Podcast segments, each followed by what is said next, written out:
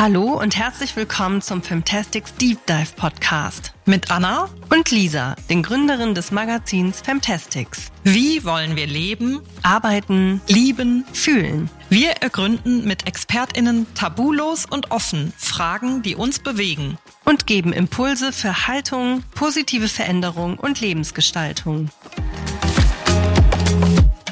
Hallo und willkommen zurück bei Femtastics Deep Dive Podcast. Heute, Trommelwirbel, sprechen wir über das Thema Gender beziehungsweise Degender. Ah, Hilfe, Gender. Anna, Ah. lauf nicht weg. Äh, Bei dem Thema hat man ja entweder sofort Angst, etwas falsch zu machen, oder das ist wahrscheinlich die andere Reaktion, man denkt sich, ach nee, Gender, nicht schon wieder dieses Thema.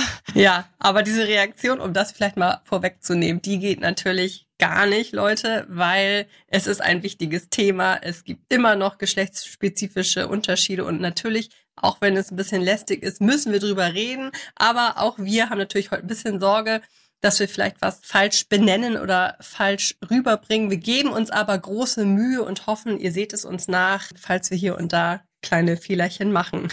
Ja, denn genau das ist ja echt so ein Problem bei der ganzen Diskussion um das Thema Gender, dass man da sehr schnell auch in so eine Beschuldigung kommt oder in eine Art Cancel Culture oder eben in so eine Vorwurfshaltung, dass man, sobald jemand nicht 100% perfekt ist, denjenigen dann Vorwürfe macht oder die ankreidet. Und trotzdem möchten wir heute aber über dieses Thema sprechen, denn wie Lisa schon gesagt hat, finden wir das wahnsinnig wichtig und auch mit Femtastic setzen wir uns ja seit der Gründung unseres Magazins dafür ein, klassische Gender-Rollenbilder und Gender-Klischees abzuschaffen und mit ihnen aufzuräumen.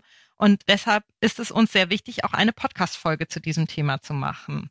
Wir zum Beispiel bemühen uns auch darum, gendergerechte oder genderneutrale Sprache zu benutzen. Und auch das ist ja ein sehr heiß diskutiertes Thema, was Menschen sehr emotional werden lässt. Ja, absolut. Also äh, da kriegen wir auch regelmäßig bis heute Kommentare dazu, warum wir das denn machen und das ist doch totaler Quatsch und macht doch gar keinen Sinn und ehrlicherweise manchmal antworten wir drauf, manchmal bin ich aber auch mittlerweile schon, dass ich denke, oh come on, get over it. Wir haben 2023 und Sprache verändert sich und natürlich es gibt einfach auch Studien, die schon längst zeigen, dass insbesondere weiblich gelesene Personen oder sagen wir mal junge Mädchen davon profitieren und sich mitgemeint fühlen, wenn man eben beim Sprechen und besonders auch beim Benennen von Berufen zum Beispiel gendert. Von daher mag ich darüber zum Beispiel auch gar nicht mehr diskutieren. Aber Anna, wie ist deine Haltung heute ansonsten so zum Thema Gender, vielleicht auch in der Retrospektive? Ich persönlich finde es erschreckend, welche starke Diskriminierung und auch welche Klischees da dann doch immer noch vorherrschen, obwohl wir uns ja auch schon, wie gesagt, seit 2015 jetzt, also da haben wir ja nicht angefangen, uns mit dem Thema zu befassen, aber seit 2015 gibt es Femtastics, seitdem beleuchten wir das Thema sehr regelmäßig und setzen uns kritisch damit auseinander. Und es gibt Organisationen wie Pink Stings und viele weitere, die auch auf irgendwie Gender-Diskriminierung aufmerksam machen wollen. Und man denkt dann immer wieder, ach ja, da entwickelt sich was Gutes, wir kommen da voran. Und dann gibt es doch immer wieder äh, genderspezifische Spielzeuge, um jetzt mal das als Beispiel zu nennen. Und in der Werbung werden immer wieder alte Rollenklischees bedient und Männer werden irgendwie dafür diskriminiert, dass sie Kleider tragen wollen, während es völlig in Ordnung ist, wenn ich als Frau einen Anzug trage. Dann denke ich mir, warum muss das heutzutage noch passieren? Warum werden Menschen dafür fertig gemacht in einer Gesellschaft wie unserer, die sich selbst so frei und tolerant nennt und in der die persönliche Entfaltung oder das persönliche, das eigene Ich so hochgestellt wird? Das wundert mich dann und erschreckt mich dann echt immer wieder. Ja, total. Mich auch. Und ich frage mich auch immer, was steckt dahinter, weil ich empfinde es auch so, dass Queerness ein totales Geschenk sein kann für alle Menschen im Sinne von, ne, du kannst dich einfach jederzeit neu entscheiden, wer oder was du heute sein willst, was doch eigentlich mit einer riesengroßen Freiheit daherkommt. Und diese Fluidität zwischen den Geschlechtern ist irgendwie was, was ich persönlich voll feiere und was ich mir auch total für meine Kinder. Aufmerksame Femtastics Podcast-HörerInnen wissen natürlich längst, dass ich zwei Kinder habe, was ich mir für die eben auch wünsche. Ich habe nämlich eine Tochter, also Stand heute, und einen Sohn. Mal gucken, wie sich das weiterentwickelt, ob sie sich diesem Geschlecht, sofern wir von Geschlechtern sprechen wollen, zugehörig fühlen werden. Aber ja, das ist einfach das, was ich mir total wünsche, dass sie das so auch mitbekommen dass es eben keine festgefahrenen Einbahnstraßen, keine festgefahrenen Rollen sind, sondern dass das etwas ist, wozwischen man wechseln kann und wo man sich irgendwie, ja, aussuchen kann, welche Facetten man davon leben möchte und welche nicht. Aber genau, das ist irgendwie, kommt mit Freiheit daher und diese Freiheit macht vielleicht auch vielen Menschen Angst. Wir möchten deshalb heute darüber sprechen, welche Rolle Gender und die Gender-Binarität heutzutage noch spielt oder ob wir vielleicht schon einen Schritt weiter sind, deshalb auch der Titel dieser Folge, und schon vom Thema Die-Gender sprechen können, beziehungsweise der Abschaffung eben dieser Binarität. Und dafür haben wir heute einen ganz wundervollen Gesprächspartner, nämlich Tarek Tesfu. Ja, Tarek, er ist so toll, wir lieben ihn. Er ist Moderator, er ist selbsternannter It-Boy und Glam-Minister und wir verfolgen seinen Weg tatsächlich seit vielen Jahren er hat sich schon immer stark gemacht für Themen wie Antirassismus und Geschlechtergerechtigkeit und er legt seit einiger Zeit auch eine optische Verwandlung hin. Und zwar hin zu geschlechtlich nicht konformen Looks. Also er trägt Kleider, er trägt Hammer-Make-up, Glitzer, tolle Farben. Es ist alles mit dabei. Und wir hatten auch tatsächlich darüber schon ein Interview mit ihm für Femtastics geführt. Ja, bei dem gab es leider den Effekt, den wir hier auch direkt einmal besprechen wollen, dass dieses Interview auch Menschen erreicht hat, die nicht unserer Femtastics Community, in unserer Leser- und Followerschaft zugehören, was ja an sich erstmal toll ist. Darüber freuen wir uns ja, wenn wir neue Zielgruppen erreichen. Aber dieses Interview muss irgendwo geteilt worden sein, wo es gezielt Menschen erreicht hat, die dann Hate digital verbreiten oder streuen wollten. Und das fanden wir auch erschreckend, dass ein Interview und Fotos mit Tarek, wo er zu sehen ist und wo er zu Wort kommt, dann solche negativen Reaktionen von Menschen hervorrufen, die meinen, dass sie da ihren Hate dalassen müssen und ihn irgendwie öffentlich diskriminieren müssen. Das ist echt erschreckend. Ja, war es wirklich. Also es waren sehr, sehr, sehr viele Kommentare, hat uns auch ordentlich in Schach gehalten, aber genau. Das sind irgendwie Leute, die da was projizieren. Das weiß Tarek natürlich auch und Tarek selbst, werde ich auch gleich hören, äh, beschäftigt sich heute eigentlich gar nicht mehr mit diesen Hatern, sondern blockiert das und lässt es nicht mehr an sich ran. Total verständlich. Wir haben Tarek eingeladen, heute über seine Kindheit zu sprechen und über seine ganz persönlichen Erfahrungen und auch seinen persönlichen Weg rund um das Thema Genderbinarität. Wie zeitgemäß ist das Konzept Gender überhaupt und wie macht Tarek sich selbst davon frei? Wir wünschen euch wie immer viel Spaß mit unserem Gespräch heute mit Tarek Tesfu. Werbepartner unserer heutigen Podcast-Folge ist DAV mit dem DAV-Projekt für mehr Selbstwertgefühl. Ja, Anna, ich finde, unsere Zeit als Jugendliche war ja schon sehr herausfordernd und bestimmt nicht ganz easy. Aber heute denke ich mir immer, oh mein Gott, wie krass muss es sein, in dieser Zeit, in der man mit so vielen perfekten Bildern von Körpern konfrontiert wird, auch auf Social Media. Wie schwer muss es da sein, ein gesundes Selbstvertrauen und ein gesundes Selbstwertgefühl zu entwickeln?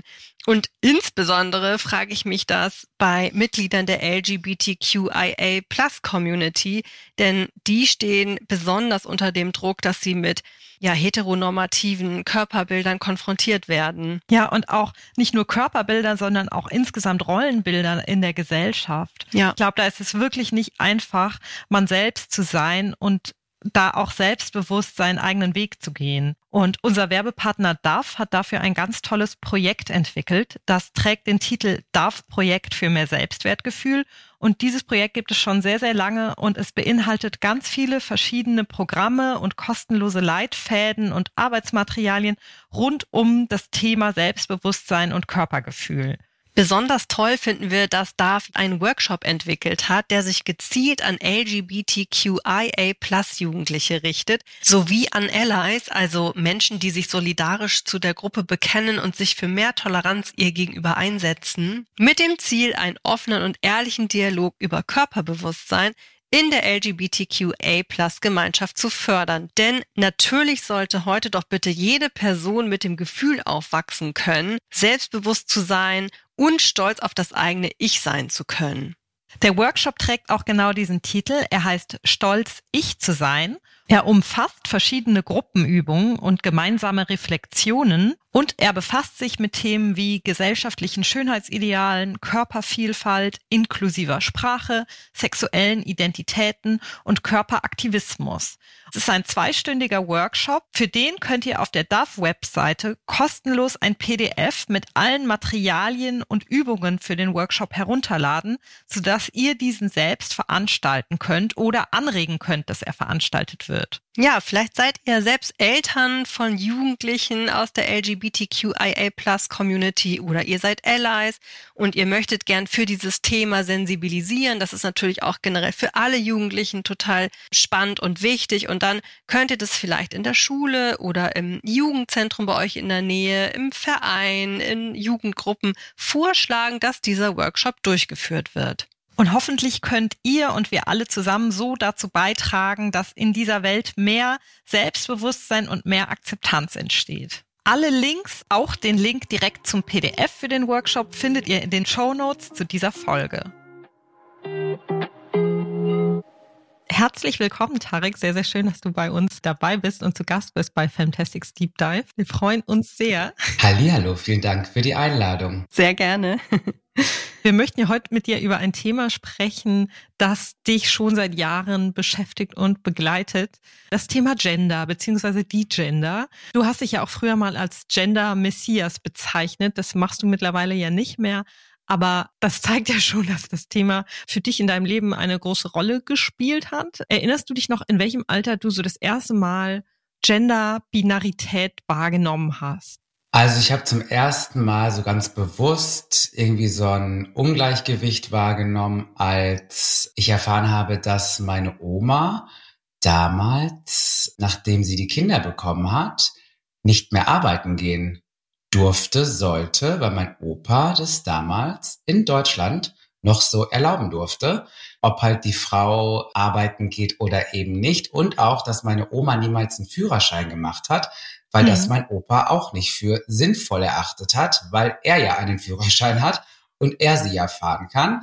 Und als ich das so als Jugendlicher erfahren habe, war ich doch sehr verwirrt, weil ich das gar nicht nachvollziehen konnte, warum nicht meine Oma eigenständig entscheiden kann, ob sie gerne arbeiten möchte oder eben nicht oder eben den Führerschein machen mhm. möchte oder eben nicht. Ja. Und ich habe das überhaupt nicht verstehen können, weil ich meinen Opa total geliebt habe und ich nicht verstehen konnte, wie er meiner Oma so etwas doch auch Ungerechtes antun konnte. Und das hat mich mhm. wieder mein Leben lang begleitet, dass ich gecheckt habe, oh, Männer und Frauen haben irgendwie nicht so ganz dieselben Rechte. Ich habe mich gerade gefragt, so, wie deine Oma darauf reagiert hat. Also hat die sich darüber irgendwann mal beschwert oder war das eher so ein, hast du es mehr so beiläufig mitgekriegt? Also meine Oma ist nicht so die Typ Person, die sich krass beschwert.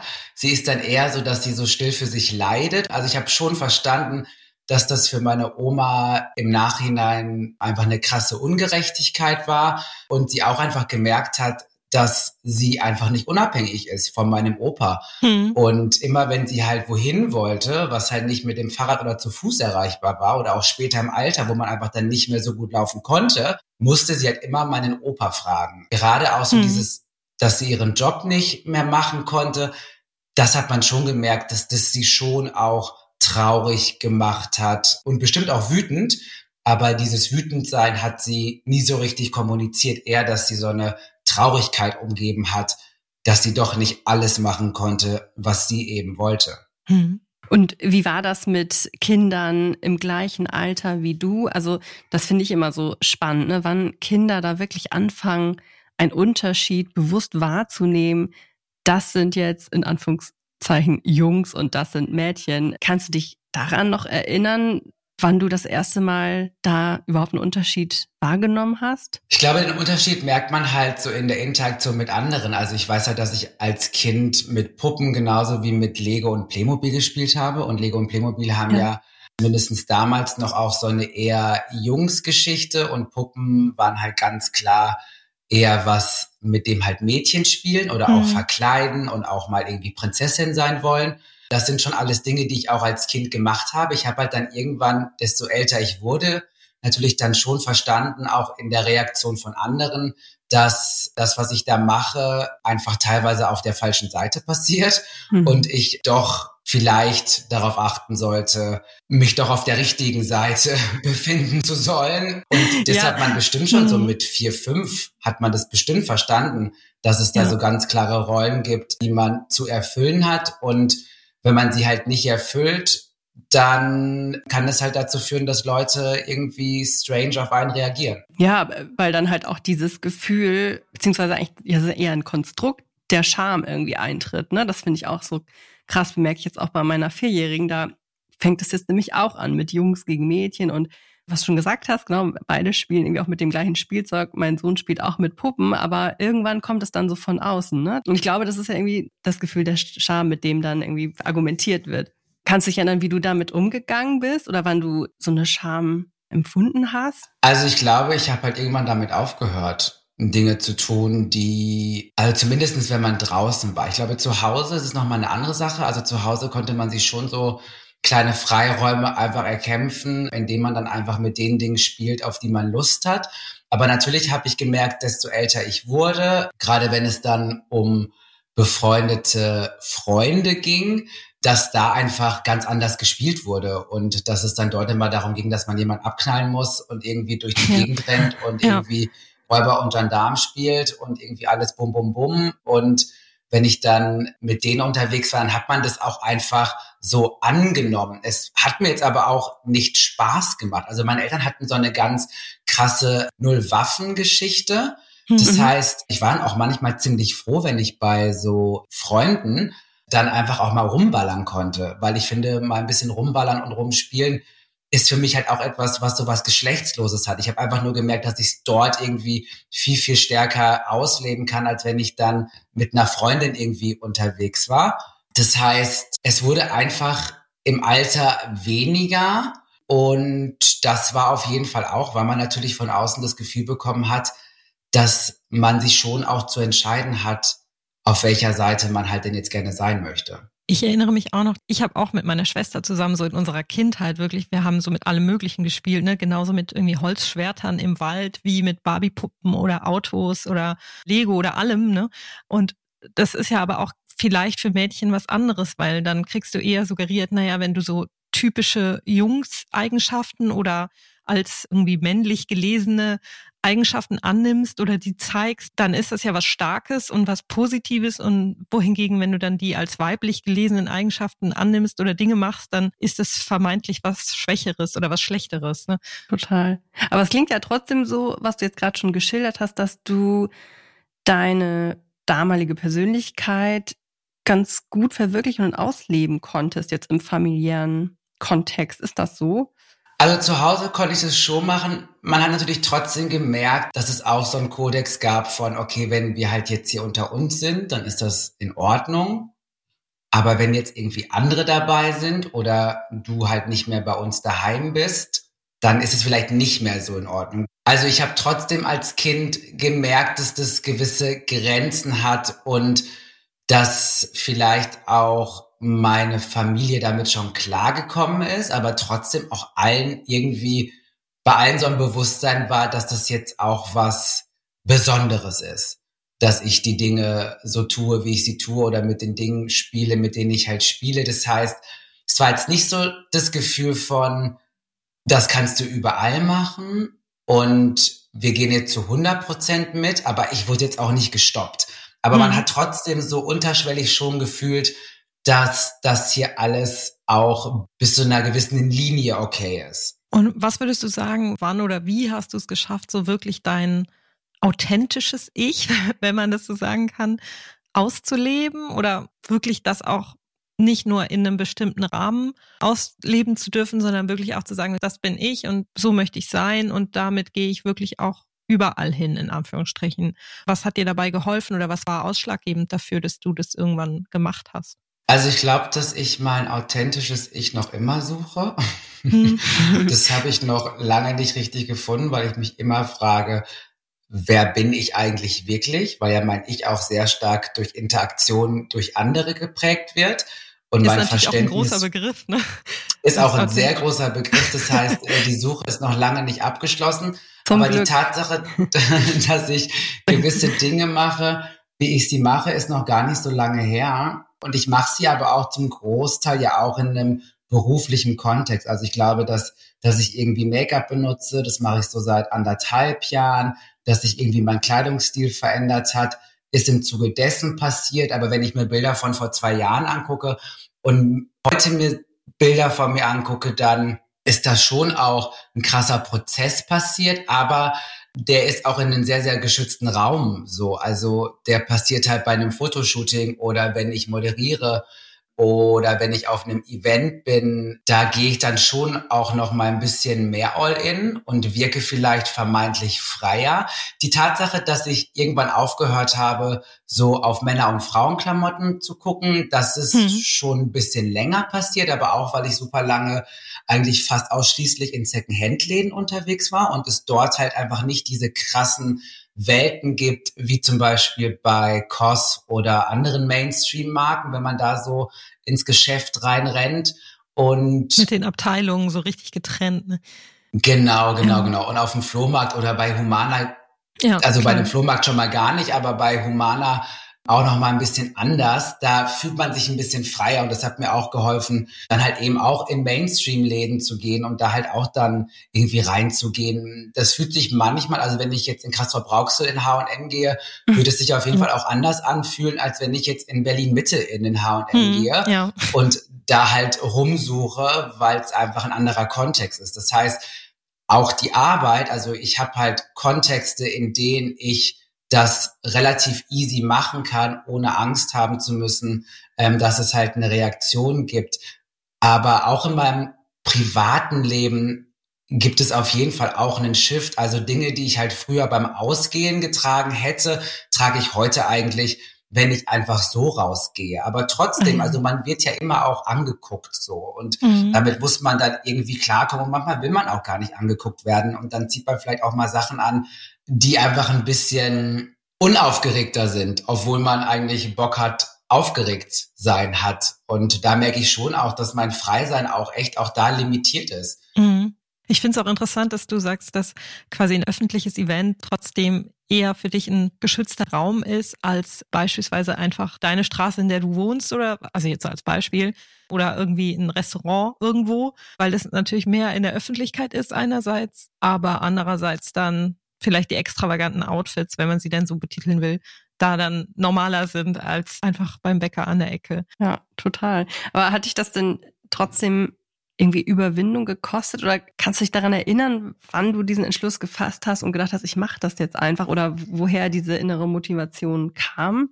Die kam einfach, weil ich mir gedacht habe, irgendwann, dass ich mich ja dafür einsetze, dass alle Geschlechter das tun, worauf sie Lust haben und sich eben Mhm. nicht von außen limitieren sollten. Und dann habe ich mich irgendwann gefragt, na ja, aber wenn du das anderen rätst, dann macht es doch vielleicht auch Sinn, wenn du das selber machst, wenn du halt Bock darauf hast. Und ich hatte halt Bock Ja. darauf. Und dann hat sich das so ein bisschen so entwickelt. Ich habe ja auch vor zwei Jahren ein bisschen so meine Themen einfach nochmal geändert. Ich bin so ein bisschen raus aus dieser sehr Antidiskriminierungsbildungsarbeit gedöns hin zu mehr Fashion.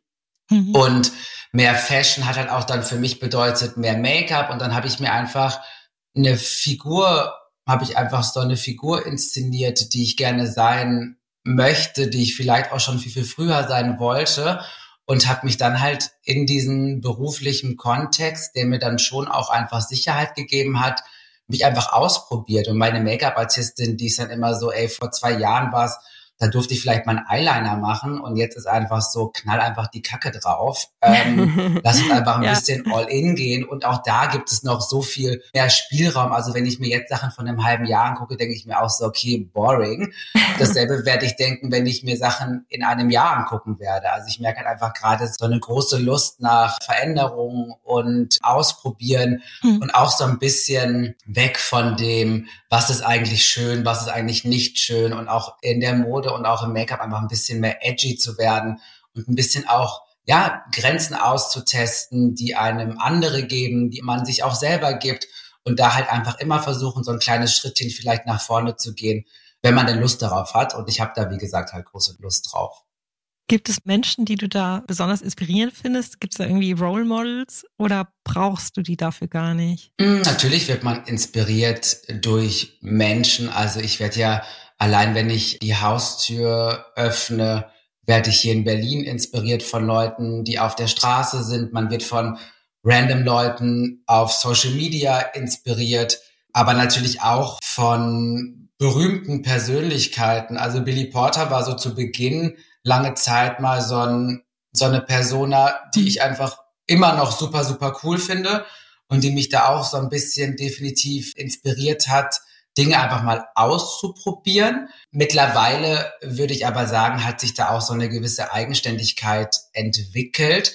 Nichtsdestotrotz finde ich Billy Porter mega toll. Ich finde auch Personen wie Lizzo toll, weil einfach eine Person wie Lizzo einfach einen krassen Empowerment-Moment hat und ihren Körper halt auf eine Art und Weise inszeniert, die immer noch, und das ist ja das Blöde daran, immer noch irgendwie unüblich ist, obwohl nichts daran unüblich sein sollte, ja. wenn nicht schlanke Menschen Dinge tragen, die auch schlanke Menschen tragen, weil jeder Mensch einfach das tragen sollte, was er oder sie gerne möchte. Ja, total. Und ich finde, dafür steht für mich auch Queerness, also einfach für diese, für diese Freiheit, dass man sich eigentlich jeden Tag neu entscheiden kann, wer man denn sein will. Und ich frage mich manchmal, ist es genau diese Freiheit, die bei anderen Menschen dann irgendwie Neid erfüllt. Also wir können gleich auch nochmal darüber sprechen. Wir wissen es ja natürlich leider schon, dass du auch immer wieder viel Hate abbekommst von Menschen, die halt irgendwie noch nicht so weit sind. Aber ja, was denkst du da? Ist es vielleicht wirklich dieses Thema Freiheit, vor dem sich dann andere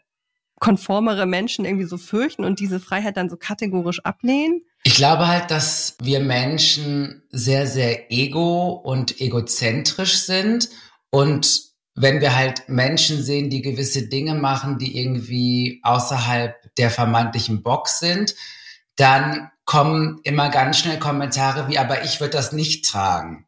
Ja. Ich würde mich das ja nicht trauen. Und aus diesen, ich würde das aber nicht tragen, entsteht dann ganz selten eine Reflexion von, warum eigentlich nicht? Und ja, genau. warum mache ich das denn nicht? Und was stört mich denn da jetzt so wirklich genau dran?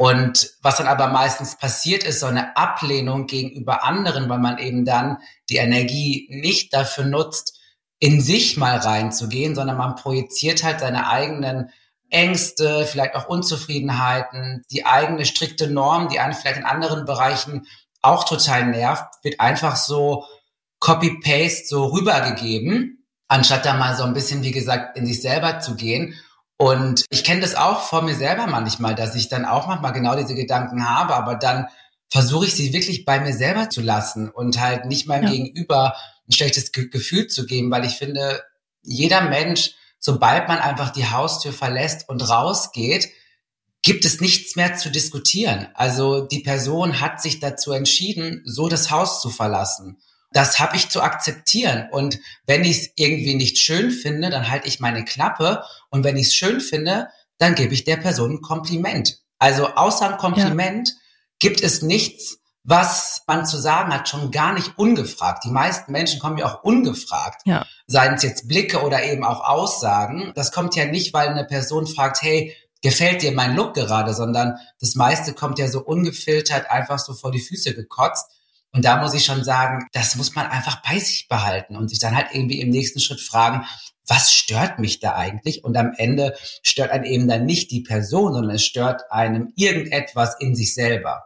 Ja, total. Also sie fühlen sich ja irgendwie angegriffen, ne? Und ich glaube, es ist ganz oft, weil sie tief in sich drin auch wissen, dass es eben dafür auch viel Mut braucht. Ja, man kann nur hoffen, dass sich das ändert, aber beschäftigst du dich heute noch irgendwie mit so, auch gerade mit so Kommentaren auf Social Media oder blendest du das mittlerweile komplett aus? Also ich beschäftige mich gar nicht mehr damit. Wenn hm. Kommentare kommen, die ich als unnötig erachte, dann werden die einfach gelöscht, die Person wird blockiert. Und wenn Leute unter den Kommentar schon irgendwie was ebenfalls Negatives geschrieben haben oder sogar auch nur diesen Kommentar geliked haben, dann werden diese Personen sofort auch blockiert und dann sind die einfach raus für mich.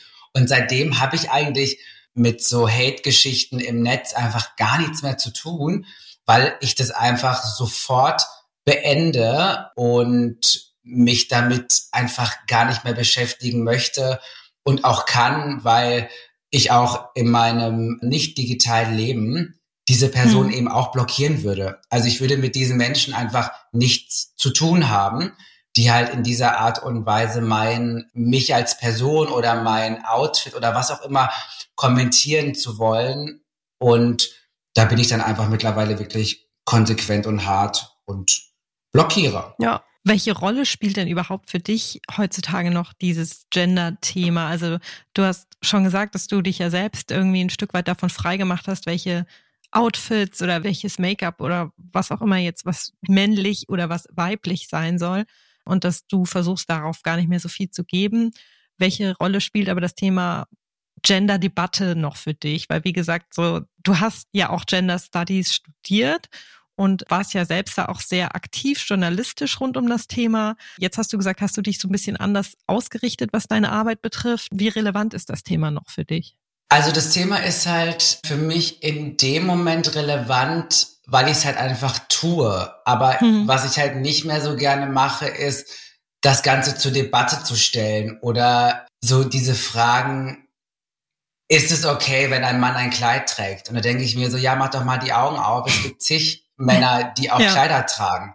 Also was soll daran nicht okay sein? Also so, solange das eine Person auf dieser Welt macht und wir wissen alle, dass es mehr als nur eine Person gibt, ist es natürlich okay, weil die Person eben Lust darauf hat.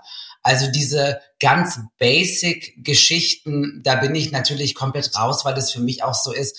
Also damit habe ich mich als Jugendlicher schon, schon besser beschäftigt mit diesem Thema. Also macht mal alle eure Hausaufgaben und mhm. kommt im Hier und Jetzt an, weil das Hier und Jetzt ist divers und auch schon immer gewesen. Das ist nichts Neues. Das ist etwas, was schon immer da war, was aber immer einen auf den Deckel bekommen hat. Heute auch noch, aber halt heute einfach weniger, weil eben auch Social Media einem dann doch auch Freiheiten gibt, die eigene Inszenierung eben so zu machen, wie man es denn gerne möchte und damit auch super erfolgreich sein kann. Und deswegen bin ich, wie gesagt, bei so Low-Key-Debatten bin ich raus. Ich spreche halt nicht mehr gerne über meine Normalität, weil ja. sobald ja. ich diese Normalität bespreche, tue ich so, als gäbe mhm. es da irgendwas zu, zu diskutieren. Ja, und mein als wäre das halt keine Normalität. Ne? Genau, und mein Leben, also meine Lebensrealität, wird einfach nicht diskutiert. Die ist halt da und ähm, Punkt. Und deswegen spreche ich nicht mehr so gerne über gewisse Dinge. Ich mache sie halt einfach. Also ich schmink mich halt einfach und erkläre aber auch nicht warum. Weil ja. der Grund ist, ja. weil ich es gut finde. Ende. Ja, du musst es ja auch nicht erklären, ne? Also warum sollst genau. du Handlungen rechtfertigen oder erklären? Genau, weil eben sobald man halt Dinge erklärt, tut man eben so, als gäbe es da etwas zu erklären. Und das gibt es eben nicht. Und wer mit mir bei diesem Status quo durch die Welt geht, da bin ich natürlich auch bereit, Diskussionen zu führen, aber eben nicht in so einem wieso, weshalb, warum, sondern eher, wie kriegen wir es denn hin, dass diese Freiheit wirklich von allen Menschen auch gefühlt wird und auch akzeptiert und gewertschätzt wird. Was hast du denn für einen Eindruck? Was hat sich seit der Zeit, als du Gender Studies studiert hast, was hat sich seitdem verändert? Müssen dieselben Debatten eigentlich immer noch jetzt auf einer gesamtgesellschaftlichen Ebene, nicht auf so einer persönlichen geführt werden? Oder sind wir da schon auch gesamtgesellschaftlichen Schritt weiter, wie du jetzt persönlich auch bist und sagst, darüber müssen wir gar nicht mehr reden? Das ist eine gute Frage, weil natürlich, wenn man sich mal anguckt, über was FeministInnen so in den 70ern, 80ern gesprochen haben, worüber sie in den 90ern gesprochen haben, worüber sie in den Nullerjahren gesprochen haben, worüber heute gesprochen wird, bis auf das Thema Intersektionalität, was so in den ja, Ende 90er, Nullerjahren in den USA und dann halt später bei uns so irgendwie auf die Agenda kam. Bei uns natürlich wieder ein bisschen später, weil das ist halt meistens dann halt so. Debatten hm. in Deutschland sind ein bisschen langsamer, gerade wenn sie feministisch und queer-feministisch sind. Aber da hat sich, wie gesagt, bis auf das große Thema Intersektionalität nicht so wirklich viel geändert von dem, was halt gefordert wird. Und da denke ich dann schon manchmal, ja gut, das ist schon auch einfach frustrierend und vielleicht muss man dann doch wieder basic und total low-key einsteigen, was ja auch voll viele Menschen machen. Ich merke nur einfach für mich, ergibt das nicht mehr so richtig Sinn. Alle aber, die irgendwie gerne Bücher schreiben und WissenschaftlerInnen sind und auch AktivistInnen haben dann natürlich einen ganz anderen Blick drauf und auch eine ganz andere Energie für eben dann doch wiederholende Gespräche. Was ich aber auf jeden Fall bei mir selber gemerkt habe, ist, dass ich in meinem Studium schon auch radikaler war. Also mhm. auch gewisse Dinge auch ganz schwer aushalten konnte, wenn sie eben im Außen sind. Und ich für mich jetzt einfach gemerkt habe, wie gesagt, bevor ich irgendwie so großartig im Außen anfange aufzuräumen, räume ich doch erstmal mich selber auf. Und akzeptiere auch mich mit meinen ganzen Widersprüchen, die ich habe und auch mit den ganzen Fehlern, die ich habe. Und bin doch erstmal bereit, wie gesagt, meine eigenen kleinen Misthaufen zu sortieren und wegzuschieben, bevor ich permanent eigentlich nur im Außen sage, was da schief läuft, weil das auch das ist, was mich irgendwann ein bisschen genervt hat, dass ich quasi permanent Gesellschaftskritik gemacht habe, permanent über Themen wie Rassismus gesprochen habe und es aber immer was war, was mir quasi von außen zugeschmissen wurde, aber ich mittlerweile mir denke, dass ich meine Themen eben selber setze und aber auch mehr daran bemüht bin, in mir selber einfach zu arbeiten. Ja, also auch mehr agieren statt reagieren, ne? Ähm, Voll. Ja, total. Aber wie ist das mit gendergerechter Sprache? Das wird ja, also aus unserer Sicht leider immer noch heiß diskutiert, anstatt dass es mal endlich flächendeckend mehr umgesetzt wird. Beziehungsweise wie stehst du denn dazu, zu dem Thema? Also ich gendere halt einfach, denke ich mir. Und wenn das Menschen nicht machen wollen, auch warum auch immer, dann sollen sie es einfach nicht machen. Also es ist, es ist mir so mittlerweile ja ist es mir ein bisschen egal. Also ja. die, die ja dagegen sind, meinen ja, dass man das, dass es überall wäre, was ja Bullshit ist. Also das stimmt ja einfach nicht. Du hast auch sehr schöne Comedy-Videos dazu gemacht. Müssen wir hier kurz einschieben als, ja, als Tipp zum Anschauen. Stimmt, ja. was auch schon ein bisschen Tipp. länger her. Da sag ich auch noch ein bisschen. Das ist schon ein paar Jahre her. Was du ne? alles gemacht Um Gottes Willen. Hört mir doch auf. Bei mir war das ja auch ein Prozess. Ich habe ja auch nicht auf einmal, ich bin auch nicht morgens aufgestanden und habe auf einmal gegendert, sondern ich habe erst die männliche und die weibliche Form benutzt. Dann habe ich versucht, Wörter zu benutzen, die geschlechtsneutral sind. Dann habe ich gemerkt, dieses Mann, Frau ist eben auch nicht inklusiv genug. Hm. Und dreimal verschiedene Sachen zu sagen, ist viel, viel komplizierter als einfach innen zu sagen. Das ist halt einfach so für mich.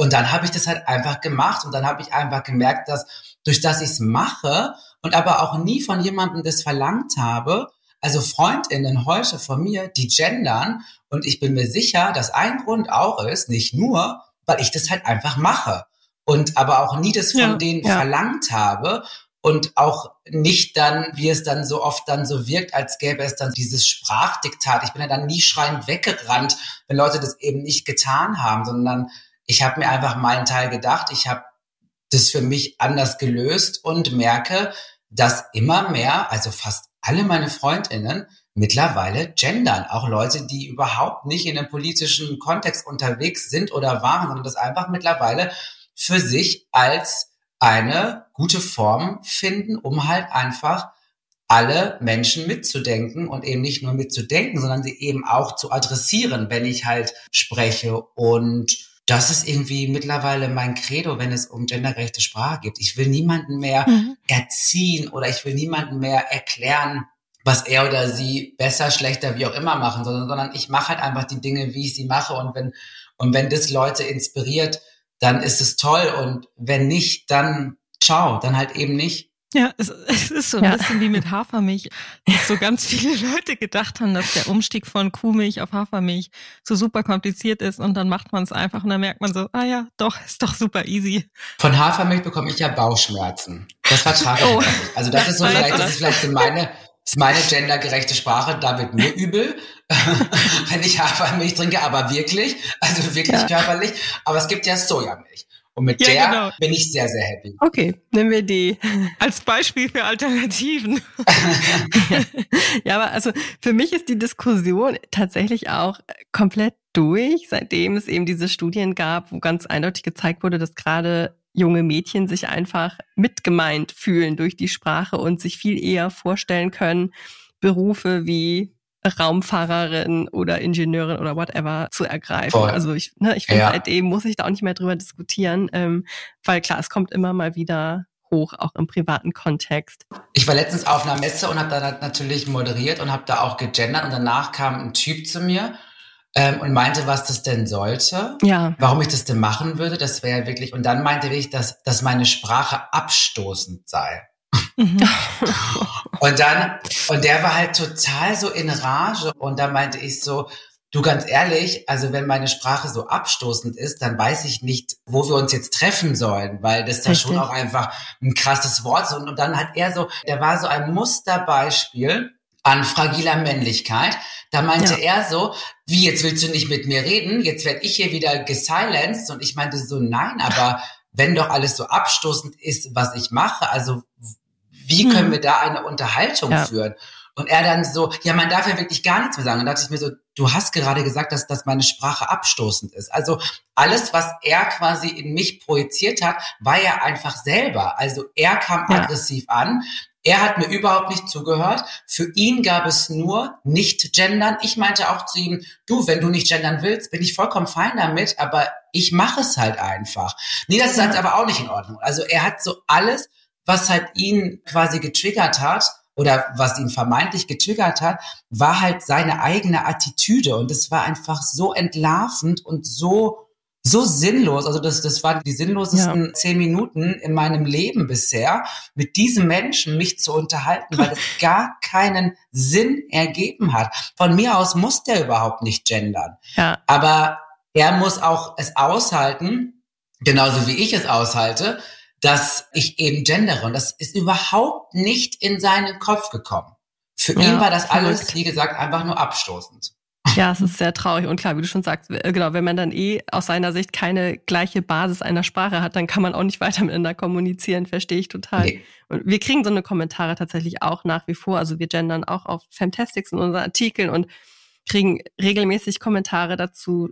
Ja, leider auch meistens von Männern, musste man dazu sagen. Und auch in unserem Umkreis, ne? Anna, haben wir auch immer wieder eine Reaktion wie, ach, du genderst? Wow. Dann denken wir uns auch mal, hm, wake up. Ja, aber in meinem Freundeskreis, ich merke auch, dass es immer mehr machen.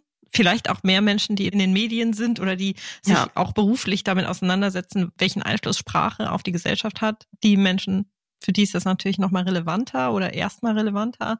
Ich sehe das genauso wie du, Tarik. Man muss es ja auch nicht den ganzen Tag machen. Ne? Also es also es ist jetzt auch, auch nicht so, als benutze ich dann doch nicht auch manchmal das generische Maskulinum, weil ich einfach gerade mal was schnell raushaue oder weil ich jetzt einfach gerade auch keinen Bock habe, dieses Innen zu sagen. Das heißt, man muss das überhaupt nicht in, also es gibt da ja keine Noten für, sondern es geht ja einfach darum, sich im ersten Schritt damit vielleicht mal ein bisschen zu beschäftigen.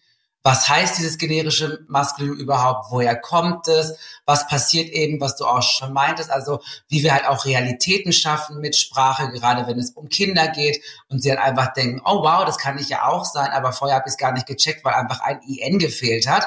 Ja, Das sind ja keine Banalitäten und wenn man sich dessen bewusst ist oder bewusst werden möchte und dann dementsprechend seine Sprache gerne anpassen möchte, dann gibt es da überhaupt kein richtig oder falsch und auch kein von morgens bis abends und 24 Stunden muss jetzt hier gegendert werden. Das ist Bullshit, sondern einfach, dass, dass, dass, dass man sich dessen bewusst ist und einfach versucht, inklusiver zu sprechen, was auch immer das für die jeweilige Person halt dann auch bedeutet. Ja, ich verkneife mir das tatsächlich immer in der Kita-WhatsApp-Gruppe und denke mir dann aber immer, oh Mann, how wrong, weil eigentlich gerade da wäre es cool, das stringent umzusetzen. ne? Also Mhm. gerade in, in der Kommunikation mit anderen Eltern. Aber ja, ich, ich habe mir auch vorgenommen, das jetzt einfach durchzuziehen. Tarek, ich wollte dich noch fragen, ob du heute sagen würdest, dass du Frieden mit dir geschlossen hast. Aber ich muss gestehen, ich habe jetzt noch gar nicht so rausgehört, dass es Zeiten gab, wo du extrem auf dem Kriegsfuß mit dir standest, was ja auch sehr gut ist. Und du hast ja auch gesagt, diese Suche nach dem authentischen Ich hört sowieso niemals auf. Also die Frage wäre, ob du jetzt sagen würdest, du hast Frieden mit dir geschlossen. Dadurch, dass ich ein Mensch bin, der irgendwie nie so wirklich zufrieden ist und zufrieden, da haben wir auch schon das Wort Frieden, würde ich sagen, dass ich nicht Frieden mit mir geschlossen habe, dass ich aber auch nicht glaube, dass das so mein Ziel ist. Weil Mhm. ich habe das Gefühl, dass die Tatsache, dass mich eigentlich immer auch was stört, auch an mir selber, das für mich auch ein Motor ist, ja, in der Welt voranzukommen und Dinge auch dann wieder neu zu denken und Dinge für mich neu zu definieren, weil ich das Gefühl habe, dass zufrieden sein, und das ist meine persönliche Definition davon, auch bedeutet irgendwie nicht stehen zu bleiben, aber mhm.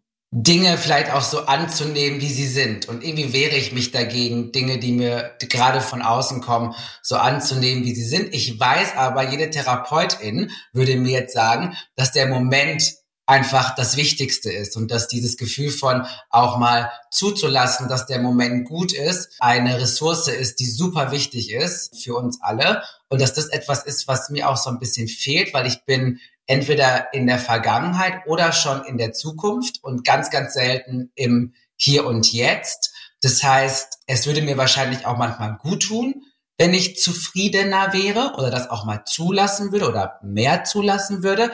Ich merke aber, dass die Unzufriedenheit mich viel, viel mehr motiviert als das Gefühl von Zufriedenheit. Also es ist dein Motor sozusagen, ne? Irgendwie schon. Aus Scheiße Gold machen. Das soll, das soll auch bitte auf meinem Grabstein stehen. Er hat aus Scheiße Gold gemacht. oh, oh, okay. Ja, inspirierende Antwort. Ich weiß genau, was du meinst. Also genau, das heißt, du würdest aber schon gern öfters den Moment mehr genießen können, habe ich jetzt trotzdem so rausgehört.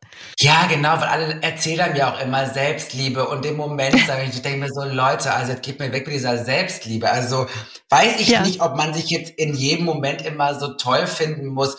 Und das heißt ja auch Selbstliebe gar nicht. Selbstliebe heißt ja auch, eben mit dem zufrieden sein. Aber manchmal denke ich mir auch so, ach Gott, was soll ich denn noch alles machen, weißt du? Ich soll die anderen lieben, total. ich soll mich selber lieben, ich soll dies noch machen, am besten ja. ein bisschen Sport, aber auch nicht zu viel, gesund ernähren, aber auch nicht zu viel, auch mal was gönnen dürfen. Ich denke mir so, Leute, lasst mich doch einfach mal zehn Minuten am Tag atmen und meditieren. Mindestens. So, also jetzt lasst ja, uns doch einfach mal so. vor dem Schlafen gehen. Genau. Aber Selbstliebe kann ja auch bedeuten, dass man den Prozess liebt, ne? Was du gerade gesagt hast, also dass du genau das akzeptierst, dass ja, dieser voll, aber Prozess, ich finde Liebe ne? auch so ein, Liebe ist auch so ein Konstrukt. Was ist das überhaupt? Und ja. also mich hat bisher in meinem Leben, muss ich ganz ehrlich sagen, also Liebe hat mich selten dazu beflügelt, weiter voranzugehen. Liebe nee, ist eigentlich Trennung. etwas, ja, die, so, und Liebe ist eher etwas, was einen ja auch hält, weißt du? Ja. Und mhm. was einen vielleicht auch manchmal abhängig machen lässt. Deswegen denke ich mir so, weiß ich jetzt nicht, ob dieses Liebe-Konzept für mich das Richtige ist. Und eigentlich ist, ist es eher so die Wut, die mich hm. treibt. Ja, der Drang nach Fortschritt oder positivem Wandel oder so entsteht wahrscheinlich eher nicht aus einer Zufriedenheit. Nee, weil dann passt ja alles. Aber was ist mit Stabilität? Liebe oder eine feste Beziehung steht ja auch oft für Stabilität und Sicherheit. Wie ist es damit? Ja, also manchmal mag ich Stabilität schon. Also meistens, wenn ich sie nicht habe, dann fehlt sie mir schon. Mhm. Aber ich merke schon auch, dass ich glaube, es gibt so, so Typen und ich bin eher so Typ Chaos, Unzufriedenheit treibt mich mehr an, als wenn alles fein ist. Aber natürlich sehen sich so welche Menschen dann auch eben nach Stabilität, weil das einem ja auch mhm. Sicherheit gibt. Aber ja. irgendwann muss man vielleicht auch mal akzeptieren, wer man ist. Vielleicht ist das auch Selbstliebe. Und ja, einfach doch. zu checken, ja. dass das Chaos auch Teil von einem ist und dass man das gar nicht so bekämpfen muss, weil das ja auch mhm. dann schon wieder bedeutet, Energie für etwas aufzuwenden, was man halt einfach ist. So. Ja, aber ich habe das Gefühl, du bist doch schon an diesem Punkt, dass du das akzeptiert hast, oder? Und das ähm, finde ich jetzt sehr inspirierend auf jeden Fall. Dann lassen wir das einfach mal so stehen. vielen Dank für das Gespräch, Tarek. Ja, vielen lieben Dank für deine Zeit. Danke euch.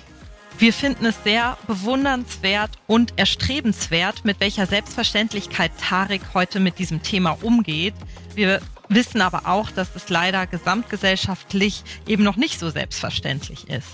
Ja, total. Und gerade in der eigenen persönlichen Bubble nehme ich mir auf jeden Fall weiterhin vor, auf dieses Thema aufmerksam zu machen, für mehr Geschlechtsneutralität einzustehen und so an dem weiteren Wandel irgendwie im Kleinen zumindest mitzuwirken, aber auch im Großen mit Fantastics, weil auch hier werden wir auch in Zukunft weiter dieses Thema aufgreifen und mit spannenden ProtagonistInnen besprechen. Ja, und hoffentlich dann auch erreichen, dass es mehr Toleranz gibt und wir alle mehr Möglichkeiten haben, uns selbst und frei auszuleben, ohne Diskriminierung erfahren zu müssen.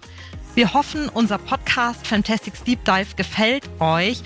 Und wenn das so ist, dann tut uns einen Gefallen und abonniert unseren Podcast. Und wenn ihr Lust habt, hinterlasst uns doch auch eine positive Bewertung. Das würde uns sehr helfen. Und wenn ihr Fragen zu unserem Podcast habt oder Anmerkungen, dann könnt ihr uns auch sehr gerne eine E-Mail schicken an podcast.fantastics.com. Bis zum nächsten Mal. Bis zum nächsten Mal. Wir freuen uns auf euch.